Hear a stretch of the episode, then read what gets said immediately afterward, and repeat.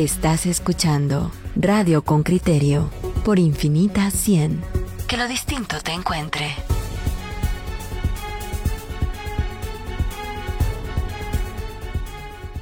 Bueno, como le prometimos, vamos a entrarle a este tema.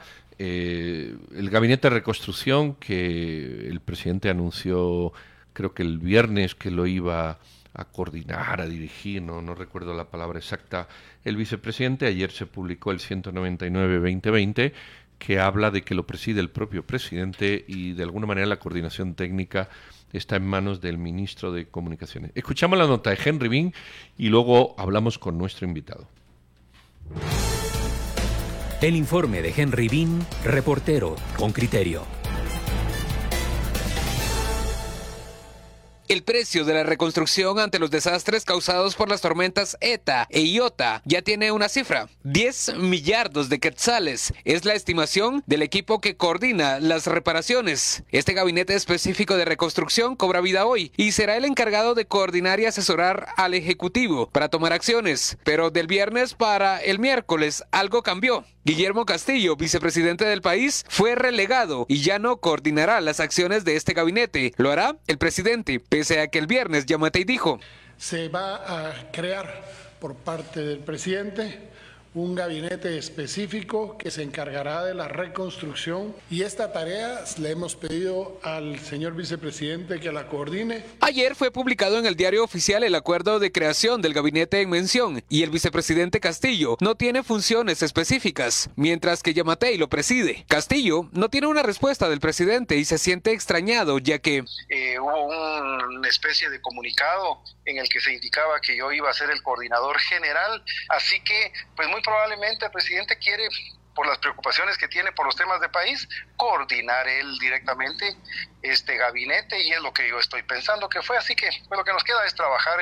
yo pues voy a estar participando como un integrante más. Pero yo creo que lo más importante en este momento, Henry, es que nos concentremos todos en lo que es la atención a las personas que han sido damnificadas por estas depresiones tropicales. Eso es realmente la prioridad, más allá de quién coordina. Con criterio consultó a Francis Masek, secretaria de Comunicación, quien dijo que consultaría, pero al cierre de esta edición no respondió. El Ministerio de Comunicaciones tiene un papel relevante en la coordinación técnica y sus responsabilidades serán presentar la agenda de reconstrucción e informes de cumplimiento al gabinete específico, además de coordinar los espacios técnicos para hacer efectivas las atribuciones del gabinete específico. Rafael Espada, ex vicepresidente del país, ve problemas de comunicación en el Ejecutivo, los cuales provocan mala percepción y no abonan al llamado de unidad.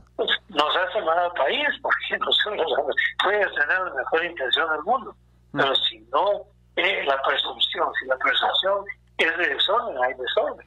La percepción se vuelve realidad, aunque ellos crean que no. ellos tienen que entender que le están hablando a un pueblo eh, ansioso, eh, que está sometido bajo diferentes presiones como la pandemia, la pobreza, la falta de trabajo, a las comunidades aún bajo el agua no les importa quién coordine, sino que la ayuda llegue. María del Rosario Leonardo, coordinadora municipal de desarrollo de la Municipalidad de Livingston y Zabal. Si el presidente o el vicepresidente toman el mando, que hagan lo que están diciendo, que cumplan con lo que están, lo que están proponiendo. Porque va a quedar de que, de que solo va a quedar en pláticas. Como dicen, el mismo pueblo está salvando al pueblo. Entonces, ¿qué está pasando con nuestro gobierno? Como en muchos lugares, el exceso de lluvia dejó pérdidas, cuenta Leonardo. Porque como el agua llegó a una cierta altura y la brisa, la ola, destruyó las casas. ¿Qué aldea fue esa en donde hay Punta de Caimanes, Punta de Caimanes, está este Icacal, del área donde yo estoy acá de Río Dulce, Punta de Caimanes, Icacal, eh, siete familias de Jocoló y como siete familias de Costa Cocales, que son las aldeas que están ahorita y que estuvieron un poco más afectadas. Porque Punta de Caimanes se quedó prácticamente hundida en su totalidad. Quedó hundida familia 51. Al igual que Izabal, Alta Verapaz no logra salir del agua. En aquel departamento hay poblados convertidos en lagunas, como Campur, en San Pedro Carchá. Senaú también tiene comunidades que un mes después de ETA aún están bajo el agua. Ariel Leal, jefe edil, comenta que los trabajos han sido municipales con el apoyo de cooperativas y asociaciones. Y en conjunto con Fedecovera también se está ahorita habilitando el ingreso a Camelia, porque ahí habíamos trabajado con maquinaria municipal durante días y días y volvió a taparse la carretera. Hoy está eh, Fedecovera poniendo máquina y nosotros poniendo combustible y estamos conjuntamente haciendo un trabajo en restablecer el ingreso. El alcalde dice que vive en una pesadilla y solo esperan que en el Ejecutivo se pongan de acuerdo y ayuden. Yo he dicho, si a mí me dicen que tengo que presentar 100 documentos mañana, yo hoy veo cómo se sigue y me voy para Guate. El gabinete de reconstrucción tendrá vigencia por un año y podrá invitar a otros organismos del Estado, sociedades civiles y personas individuales o jurídicas, quienes tendrán voz, pero no voto. Henry Bean, Radio con Criterio. Bueno, han escuchado la nota de don Henry Bean y vamos, vamos a mantener una charla con el alcalde de San Pedro Carchá, Winter Koch, en relación con, este gabinete de reconstrucción. Recuerden que que San Pedro Carchá es uno de los municipios afectados y, cómo se ve desde ahí eh, pues toda esta acción. Alcalde, buenos días, ¿cómo estamos? Buenos días, señor periodista. Pues es un gusto eh, estar con ustedes eh, en el programa de ustedes. Pues aquí yo estoy un poco preocupado con todo lo que está pasando porque primero habían dicho de que el vicepresidente iba comandar toda esa reconstrucción y ahorita estoy escuchando de que otra vez el presidente no sabemos cómo está todo eso, pero lo que esperemos que llegue la ayuda. ¿Qué le preocupa, Wintercock? Cuéntenos, por favor, y cuéntele al público de Con Criterio, ¿en qué condiciones amanece hoy San Pedro Carchá en Alta Verapaz? En, Alta Verapaz? Bueno, San Pedro Carchá está totalmente inundado. Campur, este, Cesajal, y hay bastantes aldeas que están inundadas, pero especialmente esos dos lugares están como laguna totalmente. Ya llevamos más de un mes y no ha bajado casi nada. Entonces estamos muy preocupados. ¿Por qué? Porque no hemos recibido ni una libra de arroz, ni de frijol, ni de azúcar de parte del gobierno. Eh, y eso, es, es increíble lo que está pasando, porque si yo no fuera, eh, si yo no tuviera mis amigos, y los amigos de mis amigos no tuviéramos eh, salida ahí, saber que, saber qué hubiéramos hecho, porque yo sí eh, he buscado la ayuda solo con los amigos y los amigos de mis amigos y, el, todo el pueblo de Guatemala eh, me están ayudando y también los amigos alcaldes. Señor alcalde, déjeme, déjeme preguntarle una cosa. ¿Usted piensa que, puesto que su relación con el presidente está deteriorada, si fuera el vicepresidente quien, quien comandara o quien coordinara ese gabinete de reconstrucción, ¿usted cree que tendría mejores posibilidades de que su municipio fuera debidamente atendido? Pues estaba muy contento cuando dijeron que era el vicepresidente, pero ahorita que estoy escuchando de que no va a ser él, pues, eh, pues no sabemos qué va a pasar, no sabemos si va a llegar la ayuda a Carchá, porque eh, Carchá pues nos tienen menospreciado ¿Por qué? Porque, porque está liderando eh, un, campesino, que soy yo. Entonces, como me identifico como las Caleval, porque yo vivo en una aldea, por eso no nos toman en cuenta. Entonces, y pues, esperemos que el presidente actúa como, como debe ser y como es el trabajo de él, porque lo elegimos como presidente para todo el pueblo, no para solo uno, ¿verdad? Entonces, pero lamentablemente eso estamos viendo de que nada de ayuda, nada, nada, ni la Conred, nada, ni una mascarilla. Me ofrecieron dos mil mascarillas, pero tendrían que llenar, pero todos los datos, DPI, todo, dónde están la gente y todo mejor. Les dije, no señores, voy a comprar yo mejor, yo voy a regalar a la gente, les dije. Pero alcalde, cuando usted dice que regala y que saca de sus amigos, de sus amigos, ¿quién, quién le da la ayuda? hay veces con mi dinero, porque ahorita llevo gastando 200 mil quetzales solo. ¿Pero de cómo con su dinero? ¿De su bolsillo 200 mil? ¿O de fondos municipales?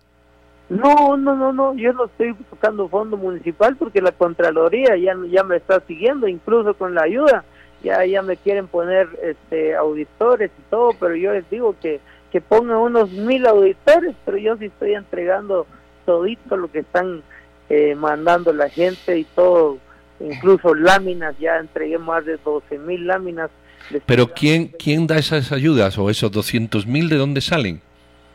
De mi, de mi dinero. O sea, usted usted tiene 200 mil de ahorros y lo está regalando. Sí, sí, sí, ya regalé seis sueldos y mi hijo con la venta, con los negocios que tenemos, entonces eso es lo que estamos dando nosotros. ¿Y, y usted cree que esa es la manera, alcalde? Porque nadie regala de su dinero 200 mil que sale, disculpe, perdón. Es que, no tengo nada de ayuda. Bueno, yo sé que no hay nada de ayuda. ¿Y su dinero de dónde proviene, señor alcalde? ¿Cómo? ¿Su, ¿Su dinero de dónde proviene? ¿El suyo? ¿Cómo, cómo ha logrado Son usted? Seis, seis, seis, sueldos que yo doné. ¿Seis sueldos de...? ¿Sí? Pero seis sueldos a, para sacar 200 mil son... No, no, no, por eso, son seis sueldos del mío que yo doné. O sea, usted cobra como 35 mil, porque seis No, sueldos, yo 200... cobro tre- 13 mil. Pero ya de parte de mi hijo y yo, pues estamos, es que tenemos bastantes funerarias y gracias a Dios, pues eh, ahí ganamos un poquito. Entonces, de lo poquito que ganamos, le dije a mi hijo, mira, compramos, compramos esto y esto y esto. Entonces, los dos estamos trabajando eh, con ese con esa ayuda que estamos dando. ¿Por qué? Porque tenemos que ayudar a nuestra gente. Alcalde, ¿y cuál es la necesidad básica de las personas? Cuénteme, por favor, ese dinero que usted dice que, que ha aportado de su propio bolsillo. ¿Qué es? ¿Comida en los albergues? ¿Ropa en los albergues? eh, ¿A qué directamente se destinan los fondos en este momento? ¿Cuál es la urgencia? 500 de comida diaria. Perdón, que, que no, no, no lo escuchamos, alcalde. Estamos haciendo 4.500 de comida a diario. Ah, gastan, eh, eh, están generando 4.500 raciones de comida diaria, es lo que nos está diciendo. Así es, así es, así es. Y donde se va el dinero es con carne, con, con frijol, arroz, eh, tomate, ajo, todo lo que se requiere en la cocina. Bueno, yo, yo Yo, alcalde... yo aguanté un mes nomás, como les digo, un mes nomás aguanté y ahorita pues solo estamos bus- buscando las soluciones, cómo vamos a estar ayudando en todas las 15 cocinas que hice ahorita. Yo hice 15 cocinas que se preparen ya la gente que están en los albergues, porque ya con los cocineros y todo que les pagué, pues ya no, ya no, ya no aguanté. Entonces, eh, ya ahorita ya la gente están haciendo sus comidas en sus albergues. Alcalde, yo perdón que le insista en esto, pero en una gestión pública uno no puede poner dinero en su bolsillo. Eh, No, no, no, es que yo sí soy lo que yo amo a mi pueblo. Yo estoy haciendo porque yo quiero a mi gente, no quiero que le sufran, eh, que no comen un día, pero ahorita ya, ya como estoy haciendo, ya investigué cómo se puede comprar un poco de víveres con el dinero del pueblo, entonces ya vamos a empezar a comprar un poco de víveres porque no son días, sino que van a ser meses, meses.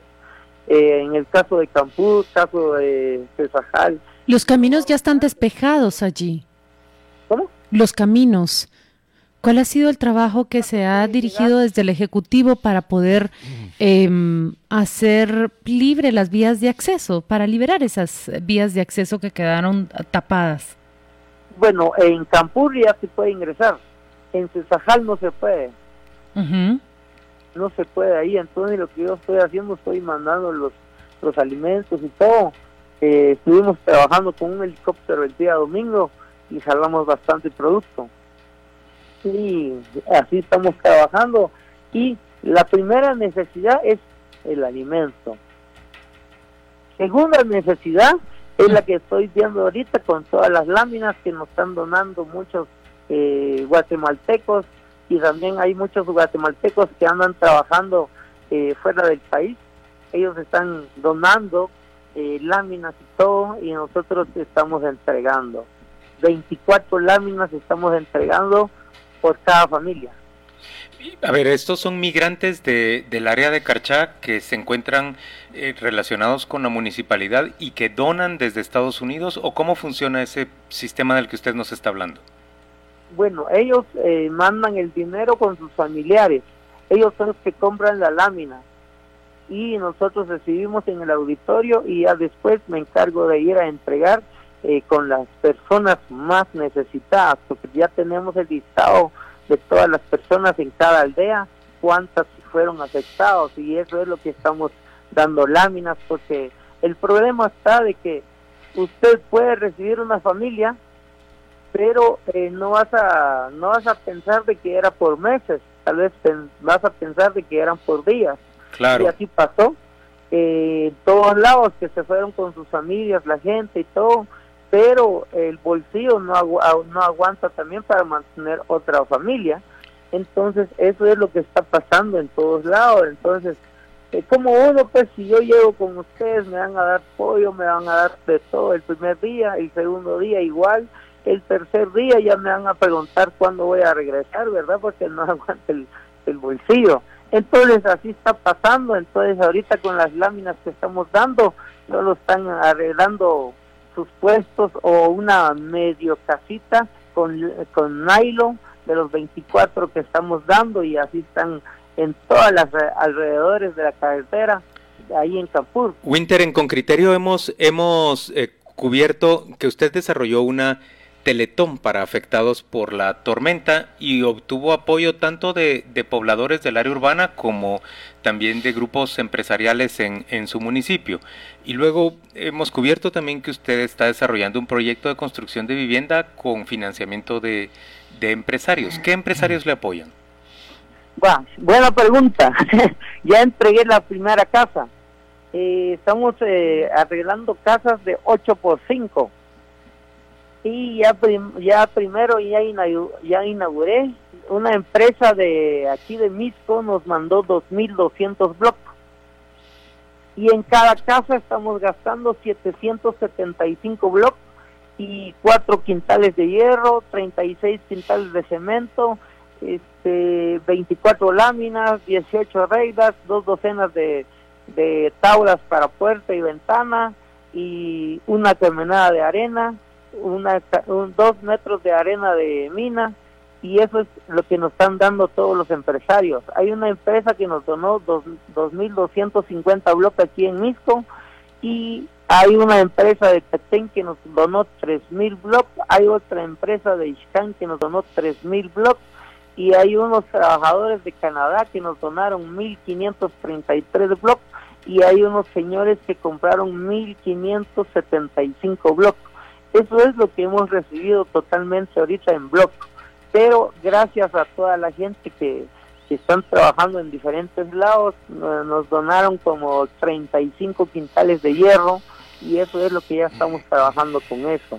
Y también eh, nos mandó 20 quintales de incaparina, este Pinulito nos prestó helicóptero, eh, un par de viajes, un par de días nos, nos alquiló le agradecemos a él también, nos eh, mandó 1.800 cajas de sopa DJ, de DR, DR, y esas son las empresas que nos han ayudado. O sea, alcalde, el llamado suyo ha llegado a una buena cantidad de, de empresas en Guatemala, pero también ha llegado a migrantes en el exterior y a vecinos de, de San Pedro Carchá que han estado dispuestos a, a contribuir.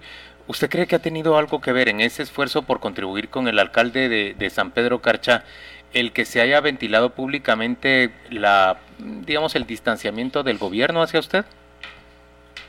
Bueno, el distanciamiento del, del gobierno, ese, con eso se dieron cuenta todo el pueblo, incluso los de la aldea, de las aldeas de San Pedro Carchá, ya nos donaron más de mil, mil doscientos quintales de maíz entonces nosotros ya le estamos dando un quintal de maíz a cada familia, tres bolsas de víveres, un colchón, eh, chamarras y todo, gracias al pueblo de Guatemala que nos están ayudando y gracias a unas empresas que nos están ayudando también, pero eh, también Radio con Criterio pues me ha ayudado a preguntar todo lo que me está llegando. Alcalde, eh, prácticamente usted lo que dice y lo quiero resumir para que el público lo escuche. San Pedro Carchán lo que necesita en este momento es, eh, primero, eh, alimentación para las personas que están em, en albergues. No me ha dicho cuántas personas están en los albergues ni cuántos están funcionando.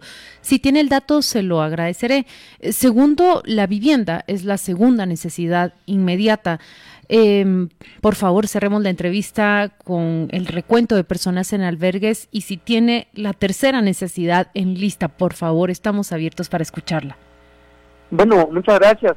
Eh, yo les voy a decir de que en Campo de Mar hay más de 853 familias que necesitan reubicarlos eh, con casa y hay 278 familias en Cesajal, hay 81 familias en Chibut, eh, de esas cinco regiones de Sahal, cinco aldeas, hay más de 500 eh, familias que necesitan eh, reubicarlos.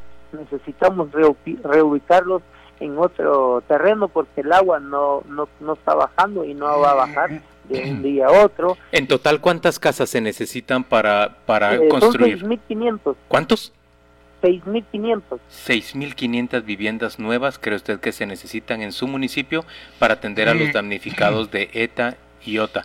Alcalde, gracias por acompañarnos en esta mañana. Esto es Radio con Criterio y, agradecemos que usted tome la llamada y converse con nuestra audiencia. Bueno, muchas gracias a toda la gente que ya nos están ayudando, pero, pero si nos pueden ayudar con una lámina, yo les agradeceré y también Dios les va a bendecir a cada uno de ustedes. Si quieren ayudar, ¿a dónde deben dirigirse? Denles un número de teléfono. Ahí al Auditorio Municipal. Auditorio Municipal de San Pedro Carchá. Ajá, ahí es. Y tenemos, abrimos una cuenta eh, de la municipalidad, que ahí hemos comprado láminas con el dinero que nos han mandado directamente a esa cuenta. Eh, nosotros estamos comprando láminas eh, con facturas y todo, con el estado de cuenta les podemos demostrar cuando termine todo eso, porque yo sí estoy trabajando con transparencia. Y como les digo, toda la gente que quieran hacer auditor, auditoría ahí en San Pedro Cachá, bienvenido. Y ahí pues les recibimos totalmente todos los auditores. Si quieren mandar mil, dos mil auditores, eh, que lleven sus ayudas también, ¿verdad? Entonces nosotros recibimos, pero con que lleven sus ayudas, porque por gusto van a ir a fregarnos y que no lleven nada, ¿verdad? Entonces eso es lo que lo que les digo a toda la gente. Yo llegaron los de la Conred, yo les pregunté, ¿vinieron a ayudar o a fregarnos? Si vienen a fregarnos, mejor regresen. Así les digo porque tenemos que trabajar en, conjunto. Muchas gracias, alcalde. Gracias, alcalde. Buen día. Gracias. Que Dios le bendiga. Bueno, hay muchos comentarios mm, alabados, escépticos. Eh, ¿Queremos leer alguno?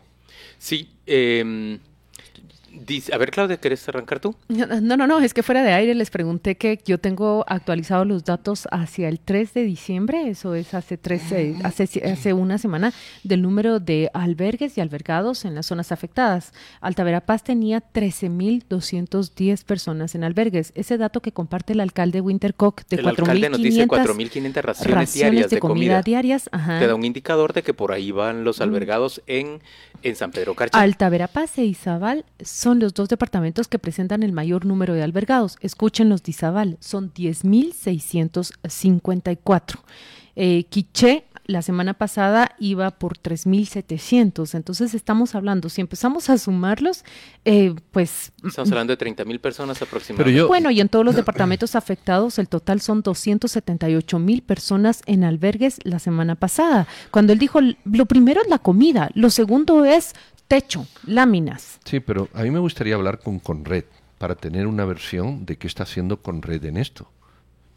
O sea, el alcalde dice, no, que Conred no hace nada. A mí me gustaría eh, conocer la versión de Conred, porque, porque el alcalde presenta un entusiasmo que a mí en lo personal me preocupa.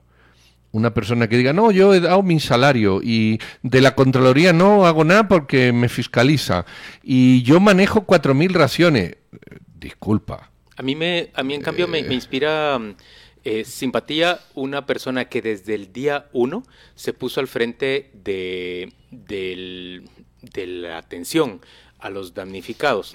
Estoy de acuerdo, ya lo voy a leer ahora los mensajes de nuestros oyentes, que encuentran rasgos de populismo en él. Sí, sin duda, hay, rasgos de populismo, pero también hay trabajo claro, duro y fehaciente. Además, hay un conflicto político que se establece entre él y el presidente de la República y me parece también diligente de su parte que haya convocado a todos los sectores. ¿Se dan cuenta cuando él les dice la cervecería me envió 20 quintales de incaparina? Benditos sean esos 20 quintales, francamente, ¿a cuántas de las 4.500 personas habrán servido para, para alimentar durante cuánto tiempo. Cuando dice Pinulito nos alquiló un, un, eh, un helicóptero, unas horas sí, de pero vuelo. si yo sumo eso, Juan Luis, Cuando no nos- me cuadra. Cuando perdona. nos dice que también le donaron láminas, que le están donando cemento, que le están donando, eh, ¿cómo se llaman? Mm, Sopas instantáneas. Sí. Miren, primero, doña Lily Lanz, a usted no la ignoramos. Aquí apreciamos muchísimo su participación y es bienvenida su, su opinión. César Rosales es uno de los escépticos y dice, así nace otro populista. Axel Godoy es crítico de Pedro y dice, así como le pregunta al alcalde por el dinero, así lo hubiera hecho ayer cuando entrevistaron al vocero del MP. Y luego dice que está a punto de dejar de escuchar eh, con criterio. Yo le ruego que no lo haga Axel, que, que su participación es muy valiosa aquí en Con Criterio y mire que lo tenemos en cuenta. Eli Sandoval nos dice, ¿qué comentarios puede uno hacer de un alcalde que dice que le huía a la Contraloría? Eli, yo no escuché que él dijera que le huía a la Contraloría. Él dijo que no usaba fondos de la municipalidad porque la Contraloría vigilaba. Usted sabe que los fondos tienen que estar comprometidos para determinados eh, destinos y no pueden, digamos, festinadamente cambiarse ese destino sin que la Contraloría razonablemente pues cuestione por qué se está haciendo. Bueno, vamos a hablar con el vocero de, Conred, el alcalde eh, de, San Pedro Carchá dijo, no, aquí Conred, aquí yo me lo estoy organizando y, y queremos saber exactamente lo que Conred hace con estos damnificados, en particular ahí, pero en general en el país. Eh, tenemos tenemos en, en línea a, a David de León, que es vocero de Conred. David, buenos días. Buenos días, un gusto saludarles. Eh, David, eh, hemos hablado con el alcalde de San Pedro Carchán, no sé si escuchó, y prácticamente él dice que lo está haciendo todo allí porque allí no llega ayuda. ¿Qué está haciendo con Red, eh, con esta cantidad de personas que hay en albergue, si queremos en particular en San Pedro Carchá y en general en Guatemala? Bueno, si tenemos diferentes eh, acciones a nivel general, podríamos hablar en primer momento, en primer lugar, en estos siete departamentos en donde eh, se ha pedido y continúa el estado de calamidad. Evaluaciones, por ejemplo, que han estado en curso, pero en el caso específico de eh, San Pedro Carchá se ha mantenido la comunicación con líderes comunitarios también a través de el eh, sector eh, o el, el área en sí, el Centro de Operaciones de Emergencia Municipal, quienes, de acuerdo como lo establece la ley de Conred, deben trasladar toda la información en cuanto a los sectores que han resultado afectados. Hemos tenido en algunos casos eh, específicos en, comunidades en San Pedro Carchá, donde la ayuda ha llegado por a través de otros municipios eh, aledaños. Hablemos, por ejemplo, sectores eh, o, la ayuda trasladada desde Lanquín hacia esos sectores, al igual en puntos en Chisec y puntos en, en que la, la ayuda y a través de Sanaú también se ha entregado David. esa, eh, ese apoyo. David, pero en concreto en, en San Pedro Carchá, ¿Conred está a cargo de los refugios, de los albergues, perdón, en donde se encuentran eh, las personas?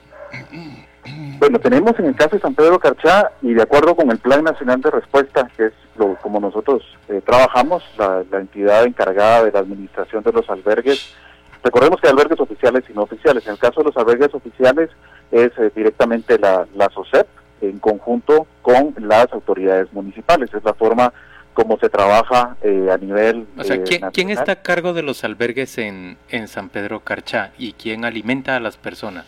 Mi pregunta es, ¿qué está haciendo Conred por la gente en San Pedro Carchá o si es la municipalidad la que está a cargo? lo vemos como un sistema, Juan Luis. Recordemos que Conred es un sistema, entonces el O dentro sea, del si es el sistema, alcalde el que está a cargo. La coordinadora municipal, sí. Él es el que a través del centro de operaciones de emergencia debe de requerir esa, a ese apoyo a nivel departamental y así se traslada también el apoyo a nivel eh, nacional de acuerdo con la forma como está estipulado. Así lo trabajamos. Sí, sí, es un sistema nacional de instituciones. David, ¿y hay registro de que el alcalde de San Pedro Carcha le esté pidiendo a ese sistema nacional eh, alimentos para, para las personas que se encuentran albergadas en su municipio? Sí, hemos estado eh, en comunicación con él en, en algún momento y, tampoco la idea es aquí generar controversia, pero en algún momento también eh, se nos ha indicado por parte de las autoridades a nivel municipal que eh, pues no requieren el apoyo de parte del gobierno, de parte de, la, de las entidades eh, nacionales. Me gustaría conocer en concreto, David, cuál es el apoyo que ha sido rechazado. En el tema de alimentos principalmente. Justamente. Así es, la, la, coordinación que se, se viene trabajando en, en, estas áreas, porque ya entra otra de las funciones y es tal vez entrar a la parte muy muy técnica, el tema de, los alimentos. Eh, eso, esto también es parte de una coordinación que se realiza desde los centros de operaciones de emergencia.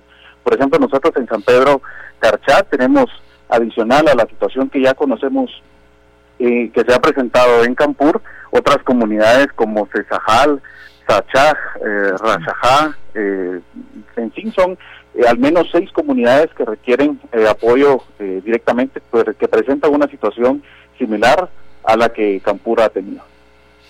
Muy bien, pues muchísimas gracias. hay que seguir porque la cosa está complicada, pero no, nos interesa conocer su versión en contraste a la que, o como complemento a la que había hecho el, alcalde de San Pedro. Muchas gracias, muy feliz día y muy Gracias, David, feliz día. Saludos, un gusto.